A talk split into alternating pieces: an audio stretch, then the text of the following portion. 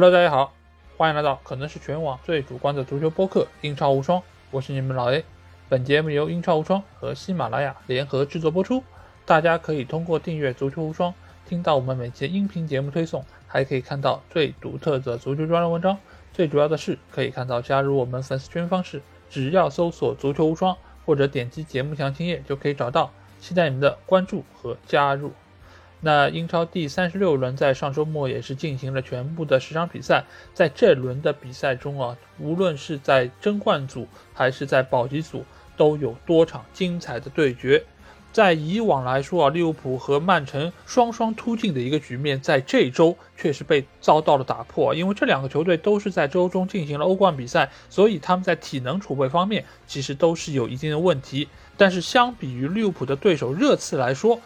曼城的对手纽卡显然是要更加好对付一些，所以在这轮的比赛中，曼城最终是大胜，拿到了三分，而利物浦则是被孔蒂带队热刺拖住了达分的一个节奏啊，所以现在在冠军的争夺方面，曼城无疑已经是取得了先手，而在争四方面，阿森纳也是抓住了热刺没有办法能够全取三分的这么一个大好时机。二比一战胜了利兹联队，也是进一步巩固了自己能够进入前四的一个可能性。而在保级组方面，利兹和伯恩利都在这轮输了球，而太妃糖埃弗顿则是抓住了莱斯特在周中打了欧战这样一个不利的局面，乘胜追击拿下了三分啊！这个也是他们取得的二连胜，从而也使得他们保级的一个情况也是变得愈发的明朗了起来。那接下去。我就会按照本周这十场比赛开始的一个先后顺序，来和大家一一盘点这十场精彩的比赛。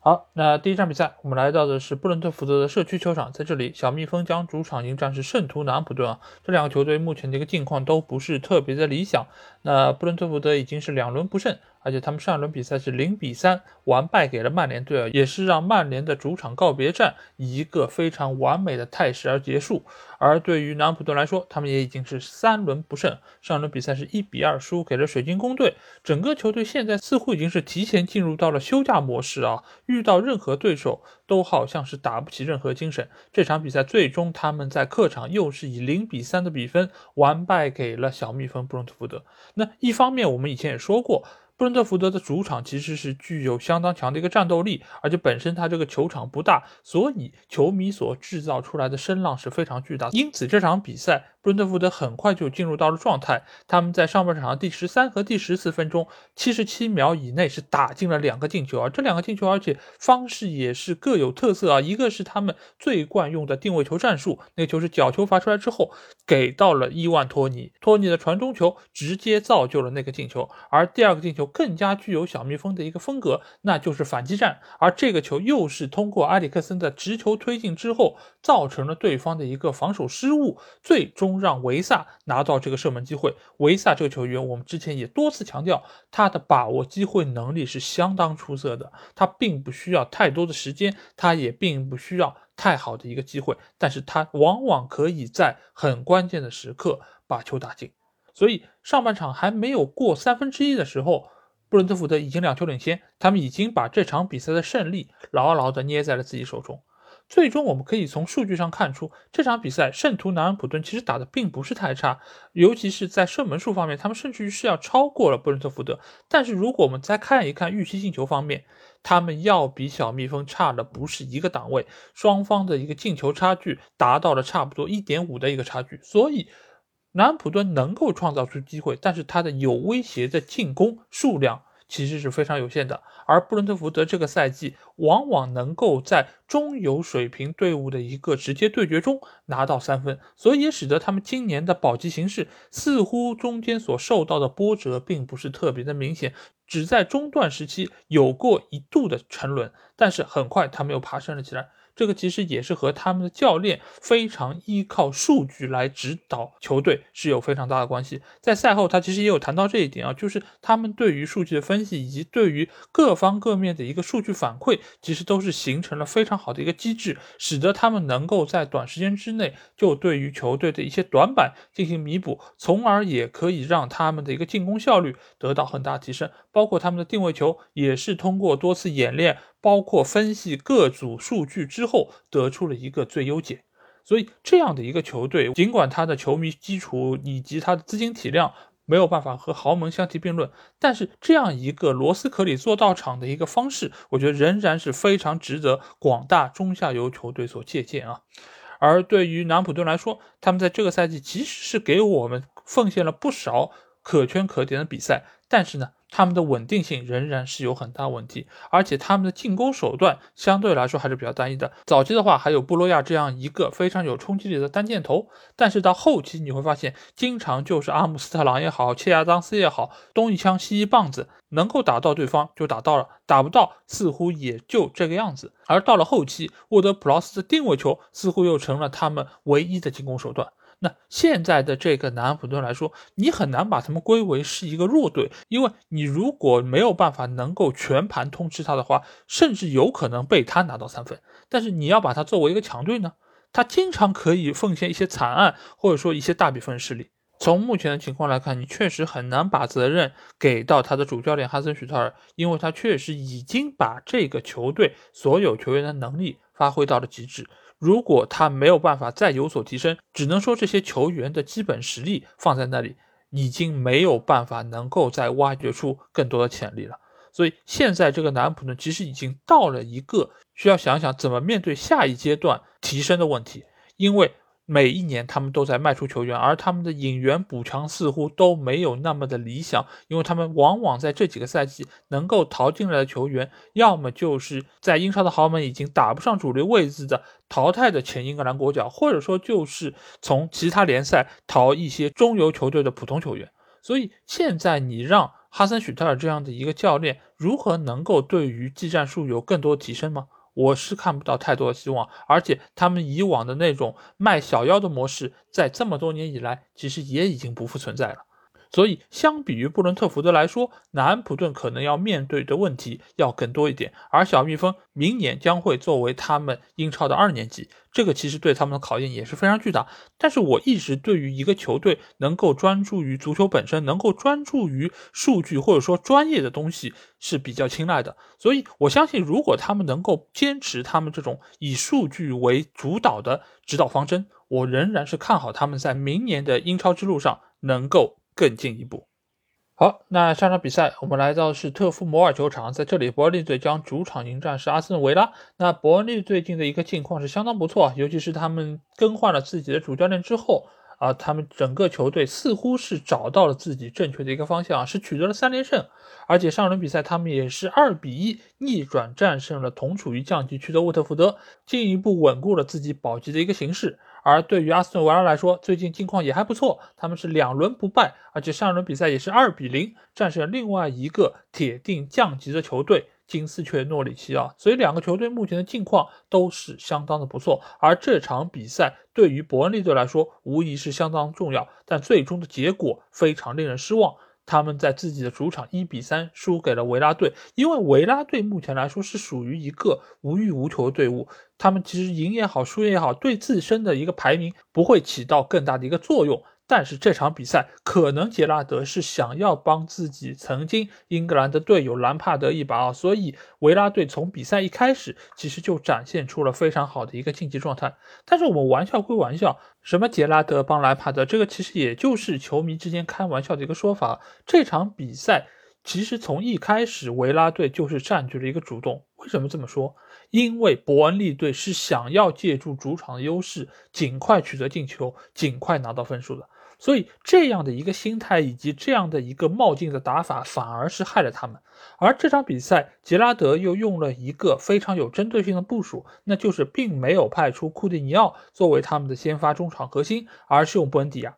布恩迪亚和库蒂尼奥最大的一个区别就是在于，布恩迪亚他的踢球风格更加的简练，而且速度更快。这个其实对于现在的伯恩利队来说是一个非常有针对性的打法，因为我们也可以看到，在比赛的一开始。就是由于布恩迪亚在中场的一个串联，使得丹尼因斯把握住了这样一个机会，先拔头筹。这个球可以说从一开始就确立了这场比赛的一个胜局，就是什么？就是伯恩利很早就丢了球，很早就面临一个落后的局面。而伯恩利队这场比赛，他不但是要拿分，而且他是要拿三分的。所以开赛第七分钟他们就失球，意味着什么？意味着他们的阵线要更往上提，要更加的冒进，这样又给到了阿斯顿维拉更多打反击的机会。这场比赛的一个局面就像什么？就有点像维拉在主场打热刺那场比赛，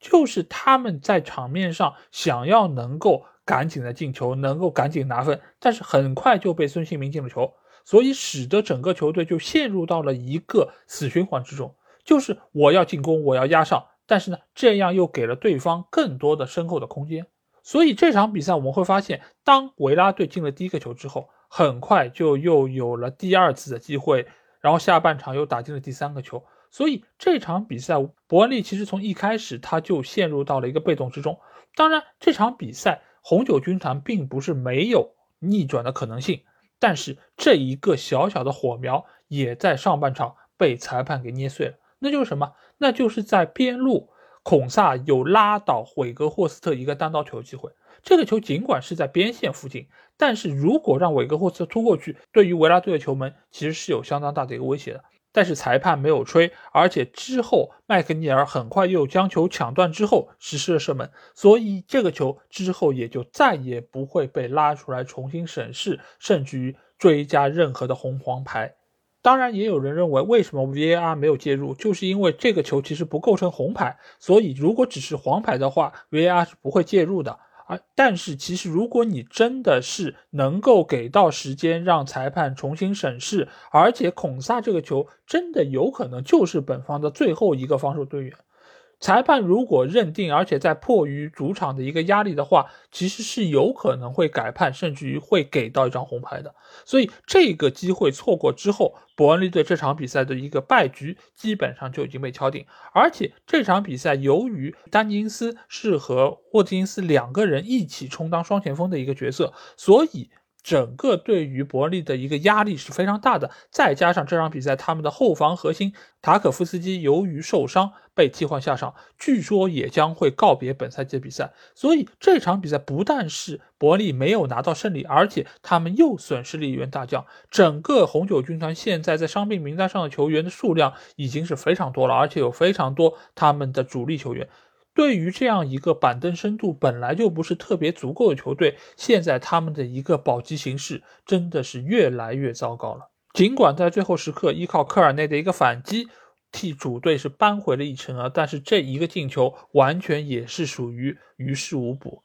那我们其实从赛后的一些数据统计也可以看到，伯恩利其实在场面上从数据上都是不落下风的，因为他们在这场比赛中确实是需要能够进球，所以他们战线压得非常靠上。但是另外一方面，他们原本坚固的后防也在有些地方出现了很大问题，比如说布恩迪亚就是他们漏算的一个点。布恩迪亚这场比赛他替补库鸟上场之后，其实。伯恩利并没有对他进行有针对性的盯防，他在中场其实是拿到了很多的机会，而且他的周围也有相当大一片区域是处在一个空档之中。再加上这场比赛，他们的高中锋韦格霍斯特又浪费了多次进球的机会，此消彼长之下，这场比赛的一个比分就很直接的体现出了双方在实力上的一个差距啊。那目前来说，伯恩利、利兹联以及埃弗顿。这三个球队将会争夺最后一个降级的名额。目前来看，埃弗顿队显然是走在了三个球队中的最前面，所以相当于就是伯恩利将和利兹联队争夺一个降级名额。目前来看，两个球队无论是从赛程上，还是从双方的一个竞技状态上，其实都是有非常大的缺陷和问题。所以，最终谁将会降入到英冠，其实还是具有非常大的一个悬念啊。而对于阿斯顿维拉来说，尽管他们剩下的比赛不是很多，但是每一场比赛似乎又都是悬念丛生啊！因为他们接下来的对手不但是拥有争冠区的两个球队，而且还要再和伯恩利队打一场啊！这个赛程真的是安排的非常巧妙，所以接下去头尾两端的一个形势，其实都直接决定于杰拉德将以怎样的精神面貌来面对这些比赛啊！所以接下去，我觉得我可能会更多的关注一下。这个少帅在未来的一个表现。好，那下场比赛我们来到是斯坦福桥球场，在这里切尔西将主场迎战是狼队。那切尔西队最近的境况并不是特别的理想，他们已经是两轮不胜啊。上场比赛是零比一输给了阿弗顿队，也是给兰帕德送上了温暖。而狼队最近已经是遭遇了三连败，上轮比赛是零比三。输给了海鸥军团布莱顿队啊！近期狼队的一个状态可以说是下降比较明显。之前他们比较稳固的一个后防线，最近也是漏洞百出啊。那这场他们来到斯坦福桥，原本已经是铁定要输球了，但是却没有想到在最后阶段连入两球将比分扳平啊，也是让切尔西在家门口又是收到了一闷棍。尤其这场比赛是他们被新老板伯利收购后的第一场比赛，而且伯利也是来到了现场督战啊，但是没有想。到最终却被狼队搅了局。那我们来看一下这场比赛，切尔西到底打得好不好？结论当然是打得相当不错。为什么这么讲？因为从各方面的数据以及场面上来说，切尔西是占据了绝对的优势。无论是从进攻数、射门数、射正数以及预期进球，他们都要远远高于狼队。那最后怎么又被逼平了呢？一方面当然是由于狼队这场比赛他们的主教练拉热没有办法来到场边指挥，所以他排出阵容某种程度上也并不是他们最惯常的那套主力。所以切尔西借助主场优势，其实很快就掌握到了这场比赛主动权。尤其这场比赛他们又派出了一亿先生卢卡库。卢卡库在这个赛季其实图赫尔已经给过他多次机会，但是他一直都在挥霍着大家对他的期待。但是没有想到这场比赛却让他梅开二度，甚至于是他来到切尔西之后最高光的一场。而且他所打进的第二个进球，其实已经可以看出他慢慢在找回了他的信心和状态。但是就当大家觉得切尔西会拿下比赛胜利的时候，狼队做出了三个人员上的变化，那就是派上了特林康。西基尼奥还有黄喜灿啊，这三个七十分钟以后的换人非常重要。一方面可能是拉热的电话终于续费成功了，给他的助理教练打到了电话，跟他说：“你赶紧给我换人，换这三个。”而助理教练很快就安排了这三个球员的上场，而且他们的上场之后真的是立竿见影。尤其是他们东窗引入的西基尼奥这个球员，我们之前有说过，他的带球能力是非常出色的，而且他有非常不错的身体条件和柔韧性。而且他引入到球队之后，某种程度上就是为了来填补阿德马特拉奥雷离队之后的一个缺陷。但是我们看到他上场之后表现，带球突破能力，我没有看出他到底是不是比肌肉男更好。但是他的传球能力一定是远远高于肌肉男的，因为我们可以看到，尤其是他在伤停补时第七分钟传给考迪的那个传中球，相当的准确，而且考迪也是站在了最适合的位置，将球顶进球门。所以这场比赛，你与其说是狼队在最后时刻搅了切尔西的局，不如说他们在最后时刻才打出了自己的底牌，才用自己中前场最合适的几个人选在冲击切尔西的防线。因为我们之前也说过，狼队这个赛季其实在进行到下半赛季以后，他一直在对自己的中前场的人选进行轮换、进行调整。因为随着一些球员的伤愈复出，也给到了拉热更多试错以及实验的空间。另外一方面，也让他们能。够迅速的找到状态，因为狼队我们说过是门德斯的后花园。门德斯的球队需要什么样的一个特性？需要你在最高的舞台上展现自己，让他球员的身价能够有所上涨，让更多的球队看到，哎，这个球员不错，我们是不是要试着引入他？所以拉热在后半赛季为什么成绩有所滑坡？当然，一方面是由于这个技战术打法可能已经被其他队伍所熟悉，另外一方面很重要的原因就是他需要让更多的球员上场比赛，尤其是中前场球员。所以，我们看到这十来轮的比赛，差不多拉热的球队没有任何一场的先发阵容是完全一样的，而且甚至有时候他的阵型都会有所变化。这场比赛我们可以看到，在特林康熙金要上场之后，整个球队中前场的活力陡然提升。让中前场的反击速度变得异常的迅猛，所以才使得最后伯利露出了他失望的表情，包括也有卢卡库那个期待的萌萌的脸蛋儿上露出了一丝失望的表情。原本这是一场属于他的最完美的比赛。那至于卢卡库或者其他那些球员，在新老板伯利来了之后会受到怎么样的影响？其实我觉得真的是非常难说。而且这个赛季切尔西的后防线也将经历大的换血。所以新老板伯利的到来，其实意味着很多东西，也意味着非常多的不确定性。而当这些问题抛给主教练图赫尔的时候，其实他也很茫然，他也不知道下一步会怎样，而且他也不知道下一步球队会为他买入怎样的球员，因为 No 姐也将离开这个俱乐部。所以现在切尔西就是处在这样一种完全的混沌之中，没有人知道前方的路是怎样的，也没有人知道这样的一个美国老板是不是会和英超其他的美国老板一样做一个吸血鬼。尽管现在从各种各样的报道来看，阿布也好，切尔西俱乐部也好，其实是给这个老板设下了很多的条条框框，让他能够避免做出损害俱乐部的事儿，但是。他已经是成为了切尔西的老板，他已经对于这个球队有足够的话语权。那一切的一切都说不准，一切的一切也需要他用他的行动来证明给广大的切尔西球迷看。所以，对于现在切尔西，我只能说，这辆曾经属于阿布的好车，将会在他新老板的带领之下继续前行。我会和广大车迷一起。拭目以待。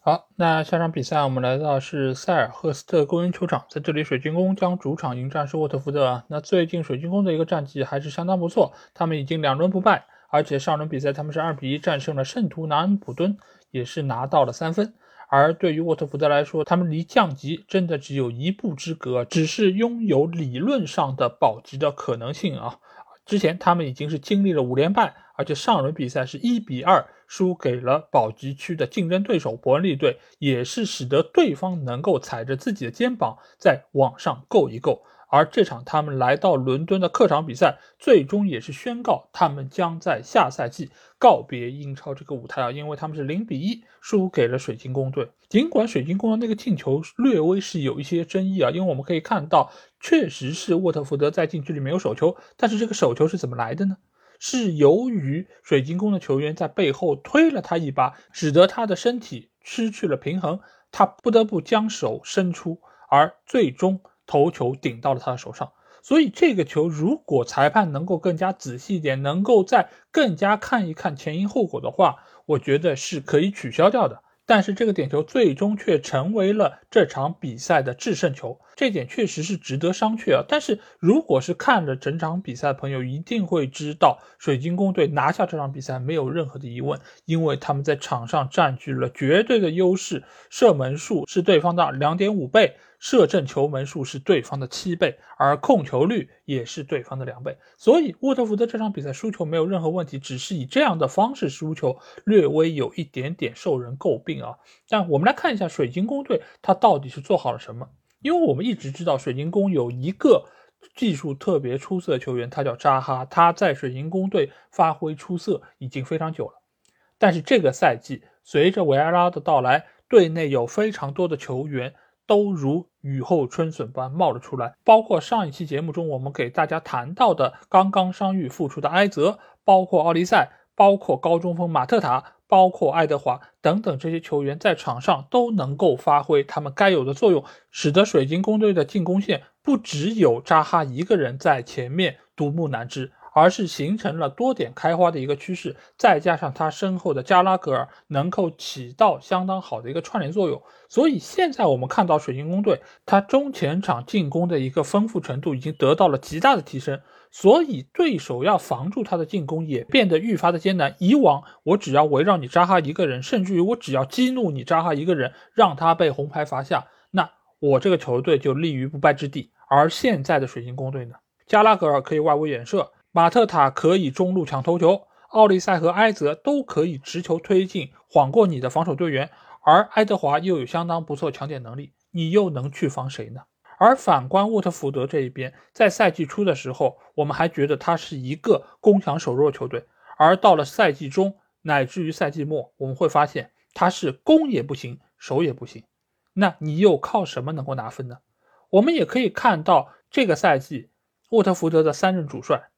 只带了七场比赛的穆尼奥斯是胜率最高的，他的得分能够达到场均一分，而之后的拉涅利以及霍奇森都只有场均零点五分。如果让穆尼奥斯这样的一个场均得分维持到现在三十八轮能够拿到三十八分，到目前为止他仍然是一个拥有相当保级可能性的球队。那为什么这么草率就将穆尼奥斯解雇呢？下窗的这些球员都是穆尼奥斯要的，而且他在第一场比赛就向我们展现出了他能够用好这批球员。至少在进攻端，他能够展现出他们非常强的一个进攻能力。为什么只打了七场就让他下课走人？所以沃特福德能够走到这一步，某种程度上真的是咎由自取。我们上一期节目也给大家谈到，诺里奇他在攻防两端的数据都是整个英超联盟的最后一名，第二十位。而沃特福德呢，大多数的数据都是英超的第十九位或者第十八位。所以他的降级也是一个必然。就这样的表现，这样的数据，以及对于教练的这种使用方式，他不降级，谁又降级呢？对于大黄蜂的降级，其实我还是有一点点的恋恋不舍，因为作为一个英超的老球迷，也是看到他多次在英超打拼，而且曾经也是诞生过类似于像迪尼、理查利森这样的优秀球员，但是现在他又一次落寞的要去到英冠。重新蛰伏，下次再看到他能够回到英超，也不知道是什么时候。而且之前有一度也是传闻，他们将会新建自己的新球场，从而告别他们的维卡拉格路。但是这一切不知道，因为他们降入到英冠，是不是会受到相当大的影响？但不管怎么说，还是希望他们能够早日重整旗鼓，东山再起，再次回到英超的舞台之上。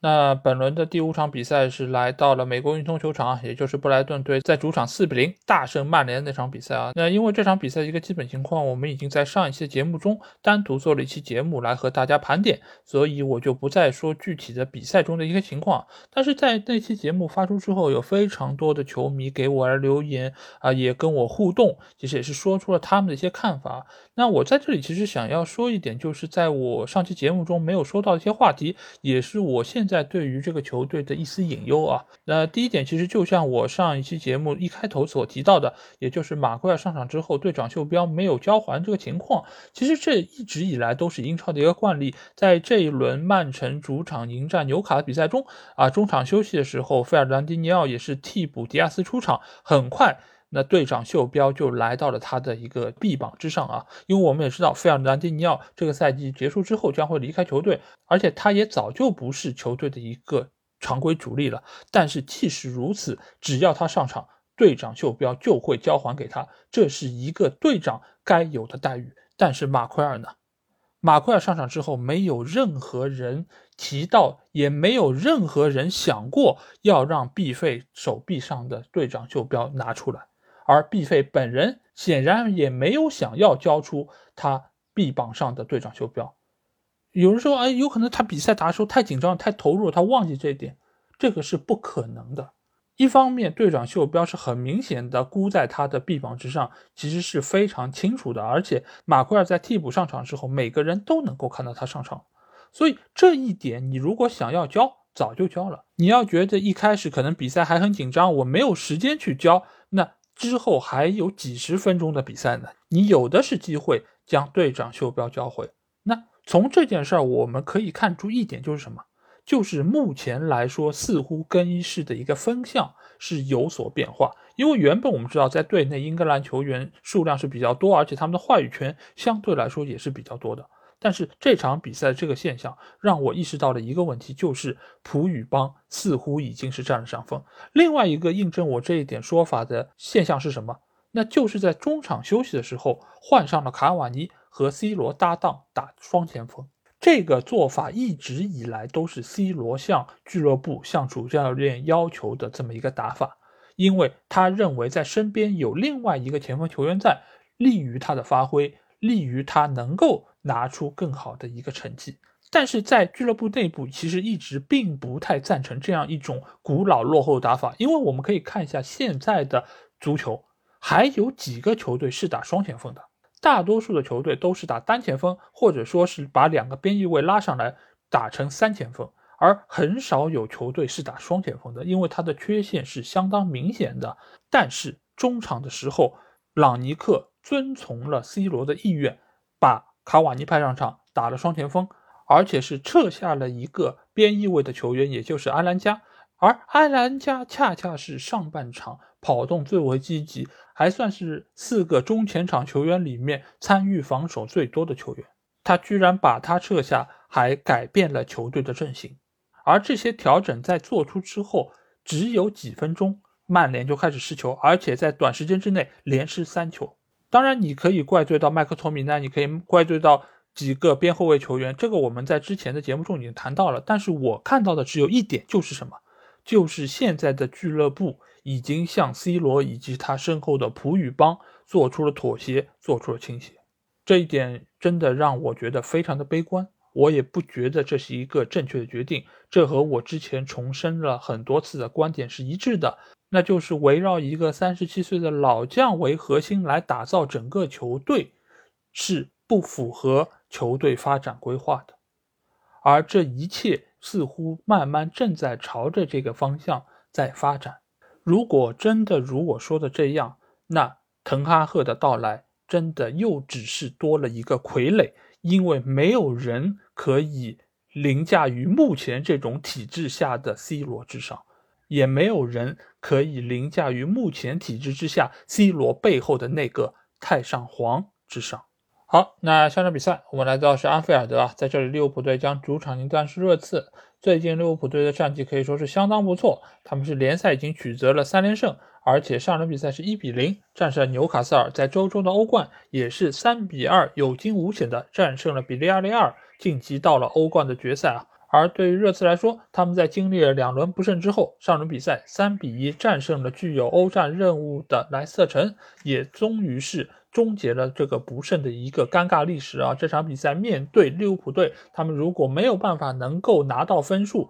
那对于他们的争四形势无疑是一个相当大的打击。那最终我们可以看到，热刺在孔蒂的带领之下，在客场终于是拿到了一分，仍然是保留了冲刺的一个可能性。接下去他们在下周对于阿森纳的北伦敦德比，将会直接决定他们能否搭上。去往欧冠的末班车，那我们就来说一说这场比赛。当然，我们知道利物浦队由于打了周中的欧冠，对于他们的体能消耗是非常巨大的。但是在安菲尔德。利物浦队永远不可能是一个好打的对手。整场比赛，利物浦队的射门数高达二十二脚，控球率也是达到了百分之六十五，可以说是完全掌握住了比赛的一个主动权。但是最终的结果并不是特别如意。这个一个很重要的原因就是热刺非常喜欢这样的一种打法，那就是防守反击。在面对曼城的时候，在面对利物浦队的时候，他们都会祭出自己最。引以为傲，而且最为擅长的这种打法，而且在孔蒂的一个调教之下，整个热刺队现在的一个整体性也是变得越来越出色。这场比赛我们可以看到，双方进攻的节奏都非常的快。利物浦队是这样，热刺更是如此。而且利物浦队尽管在经历了周中的比赛之后，体能得到了非常大的消耗，但是每一个打了那场欧冠比赛球员，在这场联赛中仍然是有非常出色的一个表现。其中一个非常有代表性的镜头，就是在上半场第四十一分钟，路易斯·迪亚斯持球推进，然后在禁区之前和马内实施了一个二过一之后，实施了远射，那个射门被洛里扑出之后，热刺拿到了球权。但是这个时候，我们发现路易斯·迪亚斯以最快的速度从禁区弧顶前又跑到了右路去逼抢这个球。将球成功的断下，再给到了阿诺德，所以可见每一个利物浦队的球员其实都是在不断的奔跑，都是在不断的进行拼抢和压迫。无论你是哪一个位置的球员，这一点就和我上期节目中谈到曼联的进攻线对于对方的逼抢，对于对方的压迫，就形成了鲜明的对比。你可以说你是大牌，你可以说你是一个非常优秀的球员。但是那又怎么样？在防守的时候，你就是第一道需要拦截对方的一道防线。无论你是萨拉赫，无论你是路易斯·迪亚斯，都需要这么做，而且需要你不犀利的奔跑。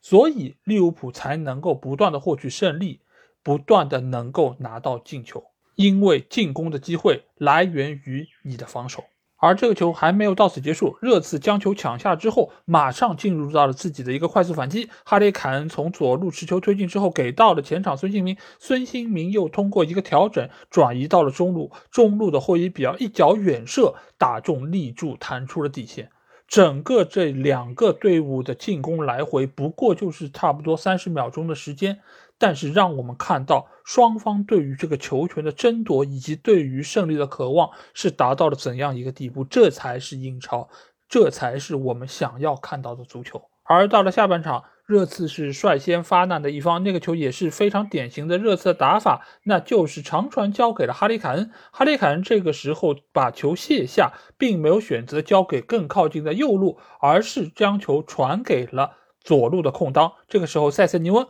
高速插上，传给了中路无人盯防的孙兴民。韩国天王不负众望，将球打入了球门，为热刺取得了领先。这个球其实是非常典型的热刺的打法，而且也是发挥了前场几个球员的一个作用。而且我们也不得不说一下，就这场比赛，热刺其实在防守端真的是做的相当出色。毕竟我们也知道，利物浦队的进攻线是任何一个队伍也不敢小觑的。所以孔蒂在这场比赛对于整个阵线的一个布置是非常明确，就是在防守时候，整个十个球员以一个五四幺的阵型安排成三条线，五个后卫，四个中场，以及哈里凯恩作为单箭头留在最前方，等待本方可能出现的反击机会。所以整个这条阵线和布置都是非常的有针对性，而且他们之间的一个互相的距离，以及他们之间的一个协防保护都是非常的合适，而且有针对性。所以这样的一道防线才是有立体纵深，而且也是能够不断的形成保护的。而就在这样的一个防线面前，利物浦队的非常多的攻势都被瓦解，再加上本身。热刺的两个双后腰球员霍伊比尔和本坦库尔都有非常强的一个拦截能力，所以我们尽管可以说利物浦队创造出了二十二脚射门机会，但是我们可以看一下，只有几脚打中了门框，只有三脚，所以整个利物浦队的进攻基本都被热刺瓦解，而热刺有几脚打中了门框。也有三角，尽管他们的射门数可能只有利物浦队的三分之一，但是这场比赛热刺又是展现出了他们最经典的那种打法，就像他们双杀曼城一样。不过利物浦队在失球之后，还是展现出了他们非常丰富的经验，很快就做出了应答，那就是路易斯·迪亚斯在外围角远射蹭到了本坦库尔之后进入了死角。这个球其实和曼联对布莱顿队所示的第一个球其实是有一点点类似啊，那就是在禁区之外的远射，后腰球员该如何防守的问题。这种球其实来说，你除非早就能够站在那个位置上进行上抢，否则的话，其实确实是很难防。尤其这个球，本坦库尔并。并不是出现在路易斯·迪亚斯的正前方，所以他其实是从边上跑过来补位的。所以这个时候，他整个的一个脚的位置肯定是要在迪亚斯射门之前就要做出。而至于对方的球最终射到哪里，是正好被你的脚封出，还是蹭一下，还是穿裆过去，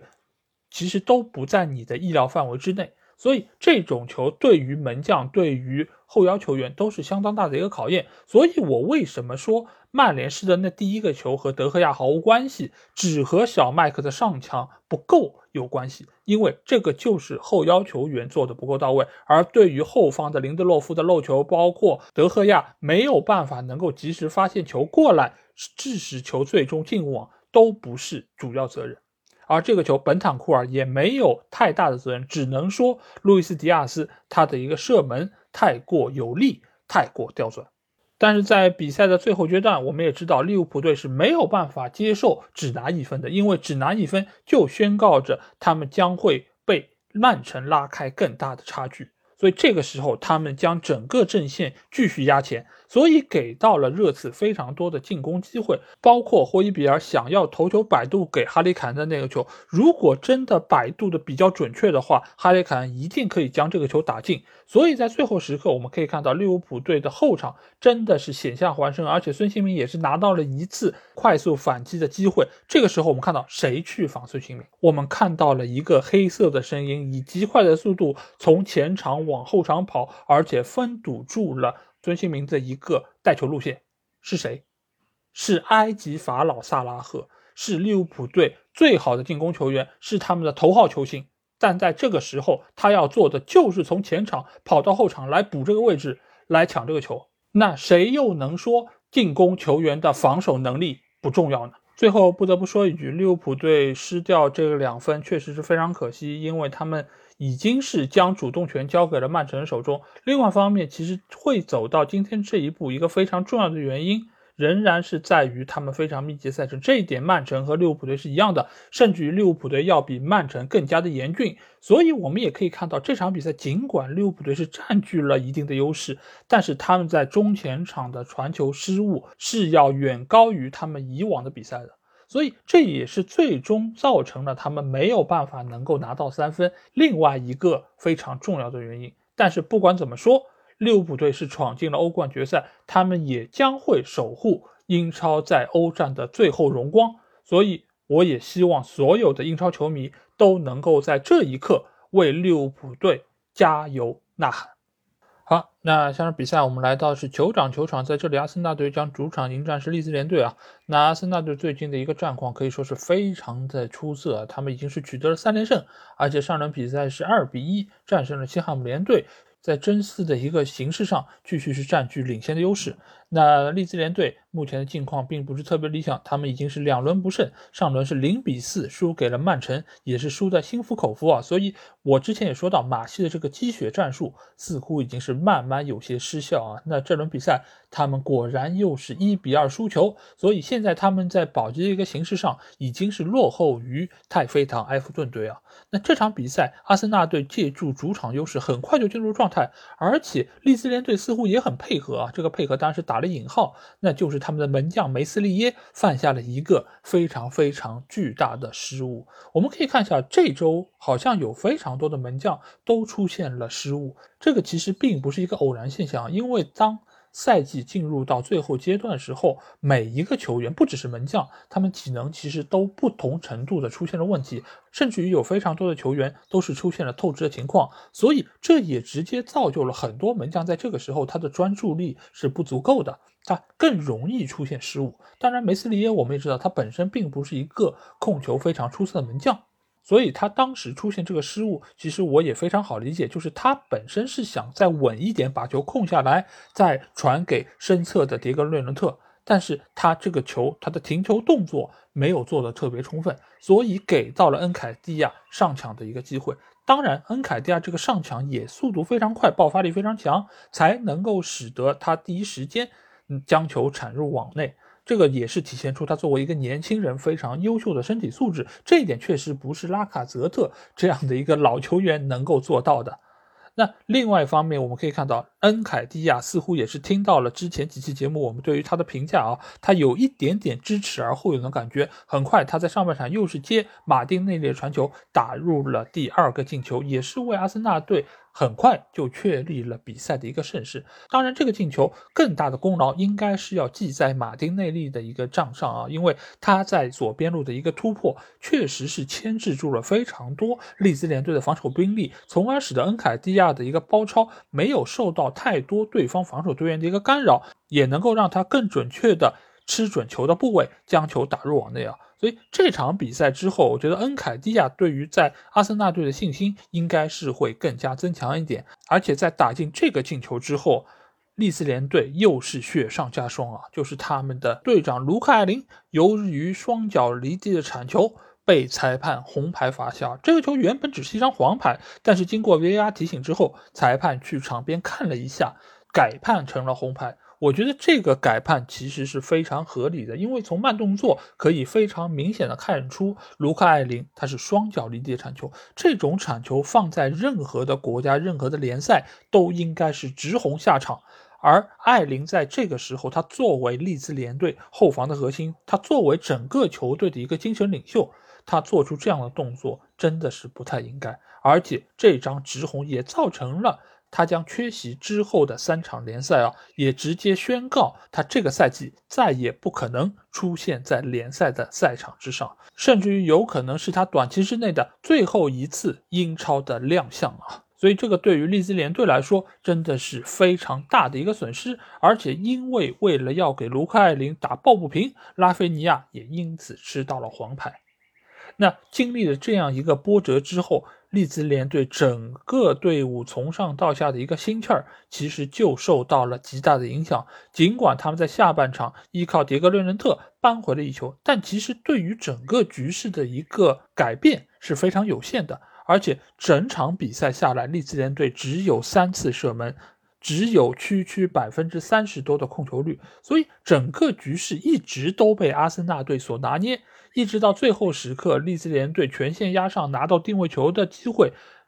门将梅斯利耶还要冲出去抢头球，而险些造成了球门再次洞开啊！如果不是因为佩佩他和本特克一样啊，就是没有果断的起脚的话，有可能利兹联队将会以一比三而告负。但最终的结果也没有太大变化，阿森纳如愿拿到三分，继续保持对于热刺的领先优势，而利兹联队则是将自己保持的一个主动权拱手相让。而在之后的比赛中，他们仍然将面对缺少队长卢克·艾林的一个阵容，因为本身这个赛季利兹联队就长期受到伤病的困扰，他们的阵容就是不完整的。现在艾林又缺阵，那整个球队的一个情况。真的是非常的危急啊！不过好在伯恩利队情况也好不到哪去，他们的一条后防线基本上也都已经伤的伤，停的停，也没有办法能够以一个最强的阵容来面对自己的对手。所以最终白玫瑰和红酒军团谁将能够最终留在英超舞台之上，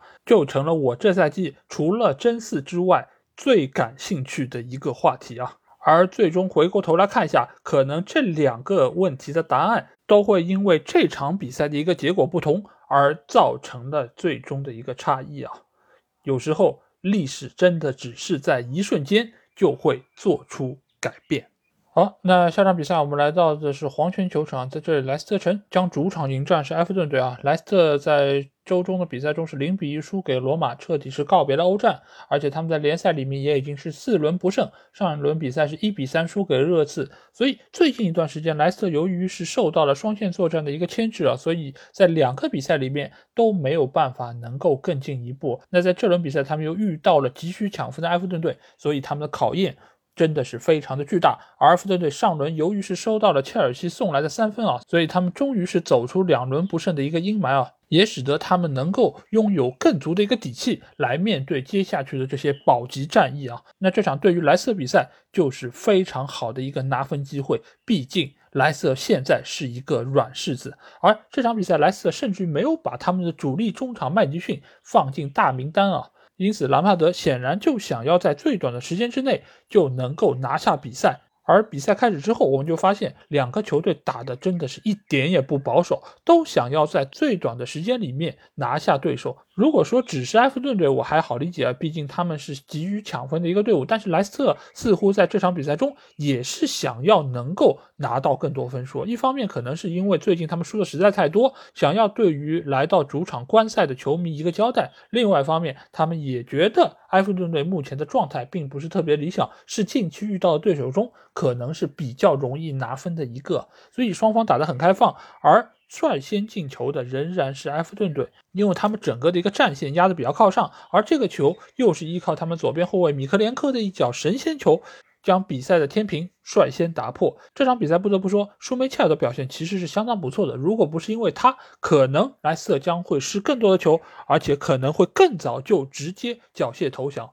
而莱斯特很快也对于球队的落后做出了回应啊，这个球尽管是有一些运气的成分，但是某种程度上也可以看出，目前埃弗顿队的后防线仍然是问题颇多，因为他们两个中卫球员撞在了一起，使得对方的前锋帕森达卡拿到了单刀球的机会，即便神如皮克福德这样的单刀球也确实是很难扑救，比分很快就被扳成了一比一，而在之后比赛中。埃弗顿队显然是压得更加靠上，更想要取得进球的一方。但是从进攻的质量上来说，莱瑟其实一点也不逊色啊。所以从赛后的一个统计来看，双方的预期进球其实差的并不多。但是从进攻的各项数据来说，主场作战的莱斯特仍然是占据了更多的一个优势，但是在这种焦灼的比赛中啊，往往定位球就会成为一个非常关键的点。那这个时候，埃弗顿队就依靠一个角球的配合，由霍尔格尔特将比分再次超出啊！这个球其实也是让埃弗顿队的一个急躁情绪得到了一定的缓解啊。但是毕竟莱斯特的实力是更加强劲的，而且他们也是坐拥主场优势，所以在之后的比赛中，他们也是创造出了更多的有威胁进攻。这个时候，那一个人来疯的门将又站了出来，那就是皮克福德，他又做出了多次和上一轮面对切尔西一样的神扑，包括下半场。对方的门迪的外围远射，包括还有哈维巴恩斯的两次射门，一次是在禁区里面的劲射，还有一次是在外围的远射，都被皮克福德非常舒展的扑出。不得不说，在这种时候，如果你的门将能够做出多次这样的神扑，对于球队的士气真的是会有很大的一个提升啊。所以之后他们也是把这样的一个盛世保持到了中场结束，最终顺利的拿到了三分，取得了两连胜。也是让他们在三个可能降级的队伍中占据比较有利的一个态势啊。那莱斯特这场比赛，其实他们原本是有可能拿到一分，甚至于是三分的，但是为什么他们最终又输球了？不得不说的一句就是，他们在这两个赛季的定位球防守中真的是表现非常糟糕。我不知道是不是罗杰斯在调教定位球防守方面确实是能力比较的一般啊，因为从数据上我们可以看出，最近两个赛季他们在定位球防守中的失球数在全联盟都是排名倒数第一。甚至于比很多的降级队的成绩都要更差，那可见他们真的在防定位球方面是有自己明显的一个劣势，而且没有看出有任何进步的迹象。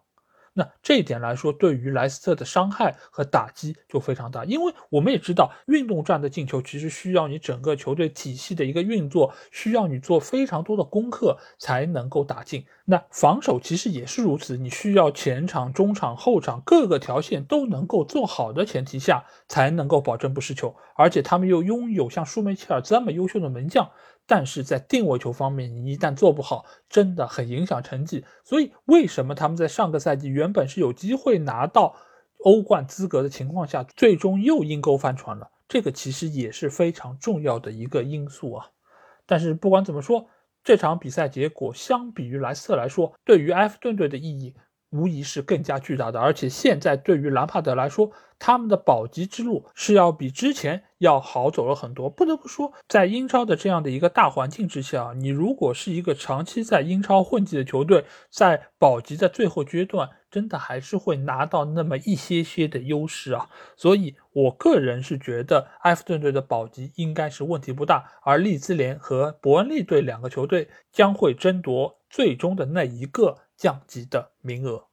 好，那下场比赛我们来到是卡罗路球场，在这里诺里奇队将主场迎战是西汉姆联队。那诺里奇已经是遭遇了三连败，上轮比赛他们是零比二输给了维拉队，是确立了自己铁定降级的一个局面啊。那西汉姆联队已经是四轮不胜，上轮比赛是一比二输给拉森纳队，也是延续了自身的一个不良状态。而在周周的欧联杯上，也是零比一输给了法兰克福，最终失去了进军决赛的一个可能性啊。所以这周不管是莱斯特还是西汉姆联队，其实都是受。后累于双线作战的一个拖累，使得他们近期的一个战况都不是特别理想。但是，就当大家觉得这场比赛是不是西汉姆联队也会和莱斯特、也会和利物浦一样面临失分呢？那最后我们发现，他们在诺里奇身上非常轻松的拿到了一场大胜啊！毕竟他们遇到对手对于分数的渴望。并不是特别强烈啊，已经是进入到了一个破罐子破摔的这么一个境地啊。这一点其实和沃特福德一样，就是这一轮的比赛似乎诺里奇已经完全没有心思来打比赛，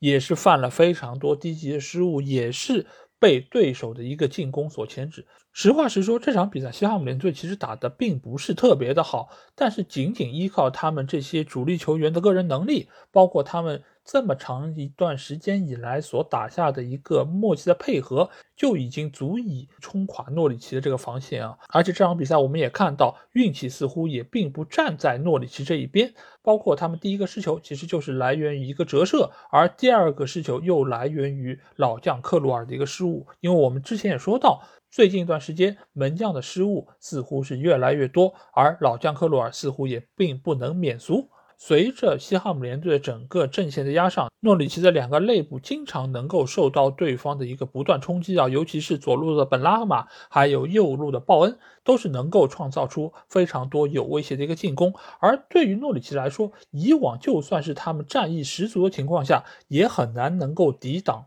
对方这么强的一个冲击，更不要说现在这样一个心态比较闲散的状态啊！所以第三个进球也就很快到来。鲍恩非常轻松的传球给到中路无人盯防的本拉赫马，他非常轻松的将球打进，也确立了这场比赛的一个胜局啊！再到下半场一个莫名其妙的手球，使得最终西汉姆联队能够取得一场四球大胜，也让他们从欧联杯淘汰的一个阴影中走了出来。而最终在现场观赛的诺里奇的球迷则是悲痛欲绝啊！因为即便球队已经降级，他们也希望球队能够战斗到最后一刻。但是没有想到买票来看球，居然看到了一场大败，那真的是非常令人失望的一个局面啊！不过，对于诺里奇的球迷来说，应该也很习惯这一切，因为他们原本就是一个传统的升降级球队，所以对于球队能够走到这一刻。虽然是很失望，但是相信他们早就已经在心里做好了思想准备啊。而对于西汉姆联队来说，能够收获这场大胜，对于他们调整好心态也是非常重要。毕竟他们仍然有机会能够直接冲击到前六的这么一个名次啊，因为能够进前六，就能够直通明年欧联杯的一个参赛资格，这点对他们来说仍然是非常的重要。毕竟现在在争六的形式上，他们仍然是要领先于曼联啊，因为他们的净胜球数上具有非常大的一个优势，所以只要他们摆正心态，在未来的比赛中继续全取三分，就能够实现这一目标。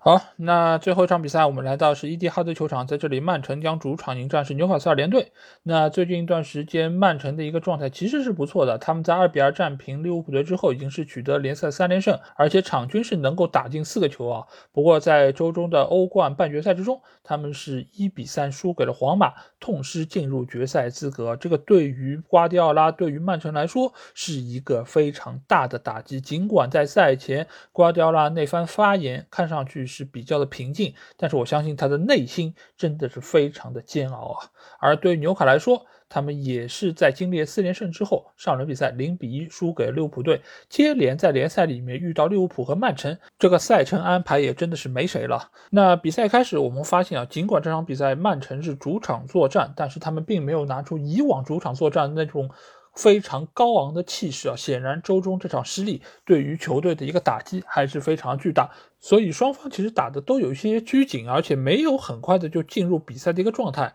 而且在比赛进行的前二十分钟里面，曼城的后防线其实仍然是受到了对方非常大的一个考验。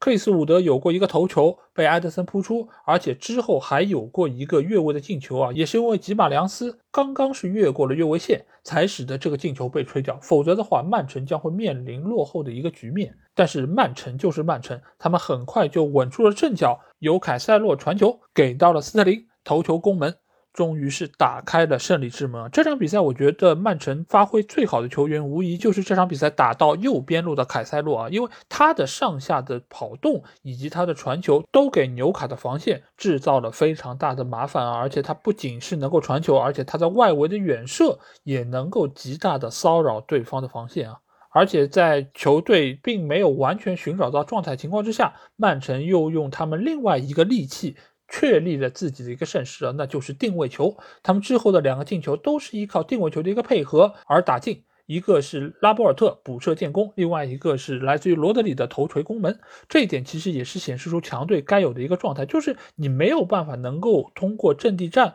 直接敲开对手城门情况下，就应该依靠定位球这样一种比较简单高效的方式来扣开对方大门，依靠自己高大的中后卫以及高大的后腰球员来进行破局。那其实这场比赛纽卡也还是有一点机会啊，除了我们刚才说到的克里斯伍德的那两次机会之外，其实圣马克西曼这场比赛他的表现也仍然是很出色，而且他的这种搅局的能力，包括他带球推进的能力，恰恰是曼城比较害怕的，因为曼城他的防守相对来说也还是要依靠整体，是需要依靠补位来使得整个防线更加完善的，所以你一旦遇到这种非常具有冲击力的球员，其实就很容易能够打散。曼城这种防线，所以这场比赛圣马克西曼还是对于曼城的防线构成了一定威胁。但是现在的圣马克西曼，我们会发现啊，似乎他的一个转化进球能力也是在下降之中，有一点点慢慢的肌肉男化，就是你能够创造出机会，你能够突破过去，然后呢就没有然后了。所以现在他能够给到对方的威胁也变得越来越可控。所以在后期，曼城也能够非常轻松的把他的这些威胁所化解，包括这场比赛，吉马良斯也被非常好的限制住，没有再重现他之前几场比赛非常神一级的发挥。而给到曼城方面，他们在下半场也是做出了多个人员上的变化，包括我在之前提到的费尔南迪尼奥中场休息的时候就被替换上场，包括之后还换上福登，他也在最后时刻打进了一个进球。包括在下半场，他们还派上了一个年轻的后卫球员，他的名字叫伊根莱利啊。尽管他非常年轻，尽管他出场的机会也并不是特别多，但是他刚上场就能够很从容的面对纽卡的防守，而且非常冷静的将球处理出去，所以也显示出了现在曼城的青训系统是人才辈出啊。不得不说，在这方面，曼城也好，切尔西也好，利物浦也好，都远远走在了英超其他球队的前面。而最终，随着斯特林打进了最后一个进球啊，瓜迪奥拉也是仰天长啸，挥臂庆祝，也是长舒了一口他胸中的这口闷气啊。在赛后他接受采访时候，也是笑逐颜开。显然，周中的那个失利已经是成为了过去时，他现在需要面对的就是打好之后的联赛，夺取最终英超联赛的冠军啊！这个对他来说可以说是最大的一个抚慰。以及弥补。其实，关于瓜迪奥拉来说，我一直对他的战术理念以及他的执教能力都是非常的推崇。但是，有时候足球就是这么残酷，你具有更好的足球理念，你具有更完备的准备，也未必一定能够拿到比赛胜利，也未必能够一定拿到冠军的奖杯。但是，这不正是足球有魅力的地方吗？如果所有的事情都是三一定等于二。都是更好的球队一定获得比赛胜利，那这种运动是不是又显得过于无趣了呢？而也正是因为这一点，才使得更多的教练、更多的球队，他们愿意付出更多的精力和成本，以使得自己的球队强大到无论对手是谁都可以从容面对，妥妥拿下。这才是真正的属于足球的正能量。好，那这期节目基本上就这样。如果你听了我的节目，有什么话想对我说？